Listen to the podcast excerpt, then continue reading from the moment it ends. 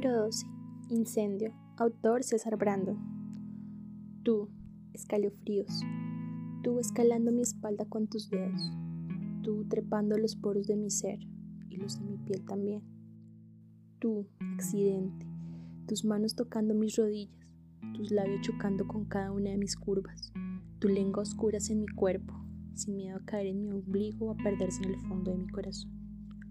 Tú, deshielo tus dientes en mi cuello mordiéndome un beso, tú haciendo tuyos mis pechos y mi pecho, agitando mi respiración. Tu aliento empañando cada kilómetro de mi cuerpo. Te conoces a la perfección mis atajos, pero siempre has sido de elegir el camino más largo, de hacerme esperar, de convulsionar mi cuerpo besándome desde el final hasta el principio de mis piernas. En fin, tus dedos en mi vagina haciéndome pensar que soy la responsable del calentamiento global. Tú, fuego.